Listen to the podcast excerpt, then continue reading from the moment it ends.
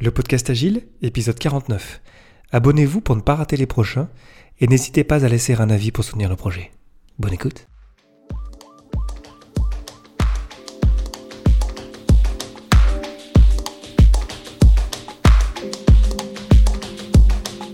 Bonjour, bonsoir et bienvenue, vous écoutez le podcast Agile, le podcast qui parle d'agilité en français. Merci d'être à l'écoute aujourd'hui, je suis Léo Daven et je réponds chaque semaine à une question liée à l'état d'esprit, aux valeurs, principes et pratiques agiles qui font évoluer le monde du travail au-delà. Retrouvez tous les épisodes sur le site web du podcast, lepodcastagile.fr. Aujourd'hui, à quoi ça sert de planifier une journée, un sprint, un projet?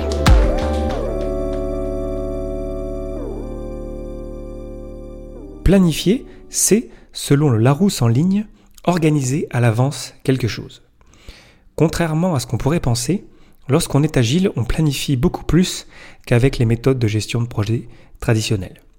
En agile, et plus précisément dans le cadre de Scrum, on planifie tous les jours par exemple, pendant la mêlée quotidienne qui est en grande partie une réunion de planification.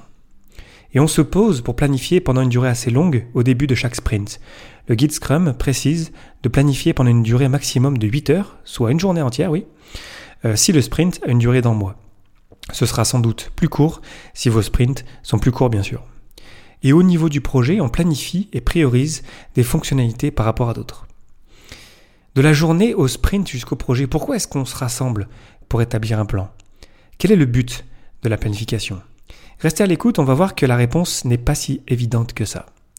Le plan d'aujourd'hui, c'est de partir de la plus petite unité temps, la journée, pour aller vers le projet en passant par le sprint, et ainsi réfléchir à quoi ça sert de planifier ensemble.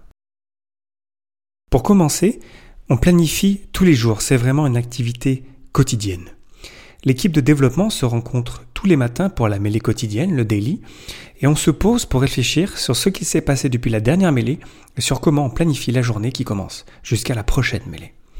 Et on s'organise, on cale les activités dans la journée tout en gardant à l'esprit qu'on vise l'objectif du sprint. Qui fait quoi Où Quand? Le truc, c'est que dans le monde complexe, même à l'échelle de la journée, tout ne se passe pas comme prévu. Je ne sais pas pour vous, mais dans ce que j'ai vu jusqu'à présent, c'est plutôt une exception si on a pu normalement dérouler le plan établi pendant la mêlée. Donc on s'adapte, on refait une mêlée si nécessaire, on se resynchronise.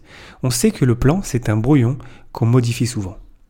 Aussi, parce que chaque journée apporte son lot de surprises, et c'est pour ça qu'on se réunit tous les jours pendant ces 15 minutes. Pour s'adapter, replanifier, répondre au monde complexe qui nous entoure. On sait qu'on aura des imprévus, qu'il y aura des problèmes, et d'ailleurs la mêlée est aussi là pour les partager. Parce que c'est pas super marrant d'être tout seul avec ses problèmes, et qu'on est là pour s'aider avant tout. Donc, à l'échelle de la journée, planifier, c'est beaucoup une histoire d'humains qui se rassemblent, s'ajustent et partagent sur le réel qui se dévoile devant eux. Ensuite, à l'échelle du sprint dans le cadre de Scrum, on s'assoit régulièrement pour planifier au plus proche de la réalité pendant la planification de sprint. Comme je l'ai dit dans l'introduction, 8 heures pour un sprint d'un mois, comme nous dit le guide Scrum, quand on y pense, c'est vraiment beaucoup. Ce meeting est découpé en deux phases. D'abord le quoi, ce qu'on vise de terminer pendant le sprint, et ensuite le comment, les stratégies et manières de faire pour construire le quoi. Pendant la planification de sprint, il y a aussi le propriétaire de produit et le Scrum Master, alors qu'ils ne sont pas présents pendant la mêlée. Mais par contre, on n'a pas non plus les parties prenantes pendant la planification euh, de sprint d'ailleurs. Il faut vraiment prendre le temps de réfléchir au sprint qui démarre. Les risques, les plus grosses histoires ou tâches, le calendrier, les jours fériés, les vacances, les événements d'entreprise, etc. Vraiment, on met tout sur la table et on se pose pour s'organiser. On planifiera précisément les premiers jours du sprint, par exemple les trois premiers. Qui va faire quoi? Où? Quand? Avec quoi?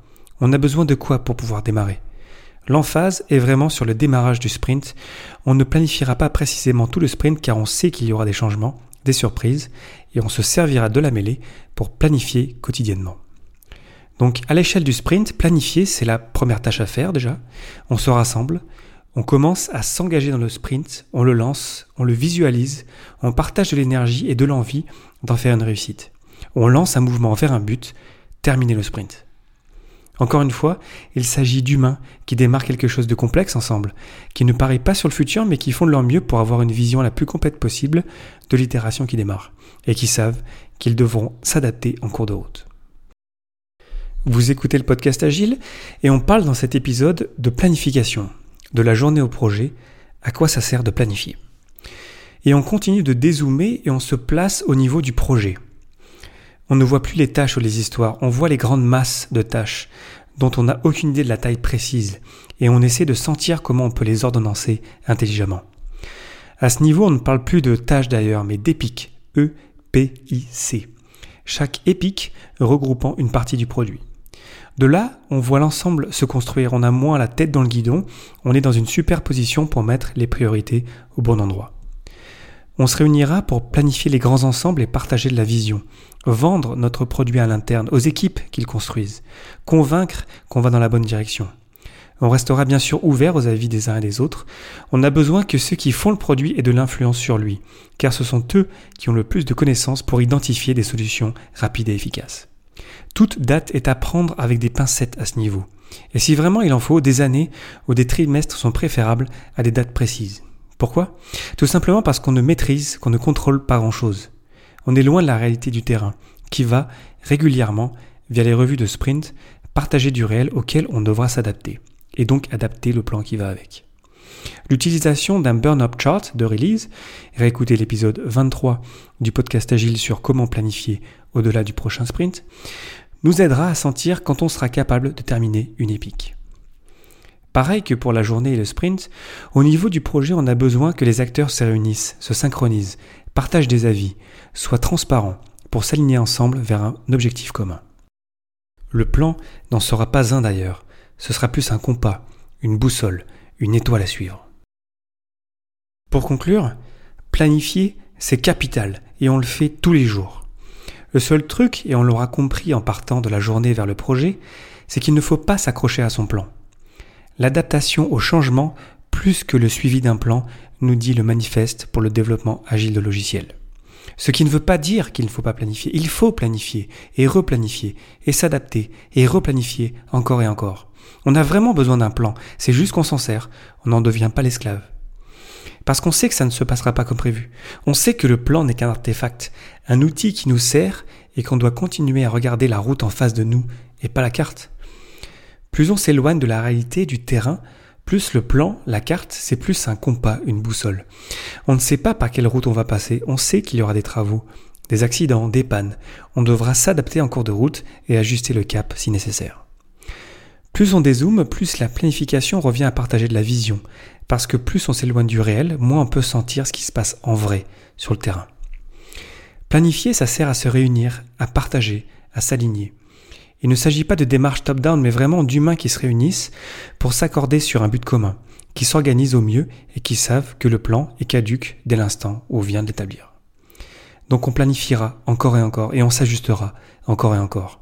Et ça sera de belles et nouvelles occasions de partager en équipe. La transparence, premier pilier de Scrum, est une condition sine qua non pour que la planification puisse marcher. Donc on n'hésitera pas à partager les mauvaises nouvelles, qu'on accueillera avec bienveillance. Pour terminer, j'ai une question pour vous. Est-ce que votre plan est facilement accessible, visible et compréhensible? Le podcast Agile épisode 49, c'est terminé pour aujourd'hui. Merci infiniment pour votre attention. N'hésitez pas à le partager autour de vous et pour ne pas rater le prochain, abonnez-vous sur le site web du podcast, lepodcastagile.fr. Profitez-en aussi pour partager votre avis et poser vos questions auxquelles je répondrai lors d'un prochain numéro. Merci encore pour votre temps, j'espère que je vous aurai apporté quelque chose et je vous souhaite d'excellentes journées soirées. Rendez-vous au prochain épisode.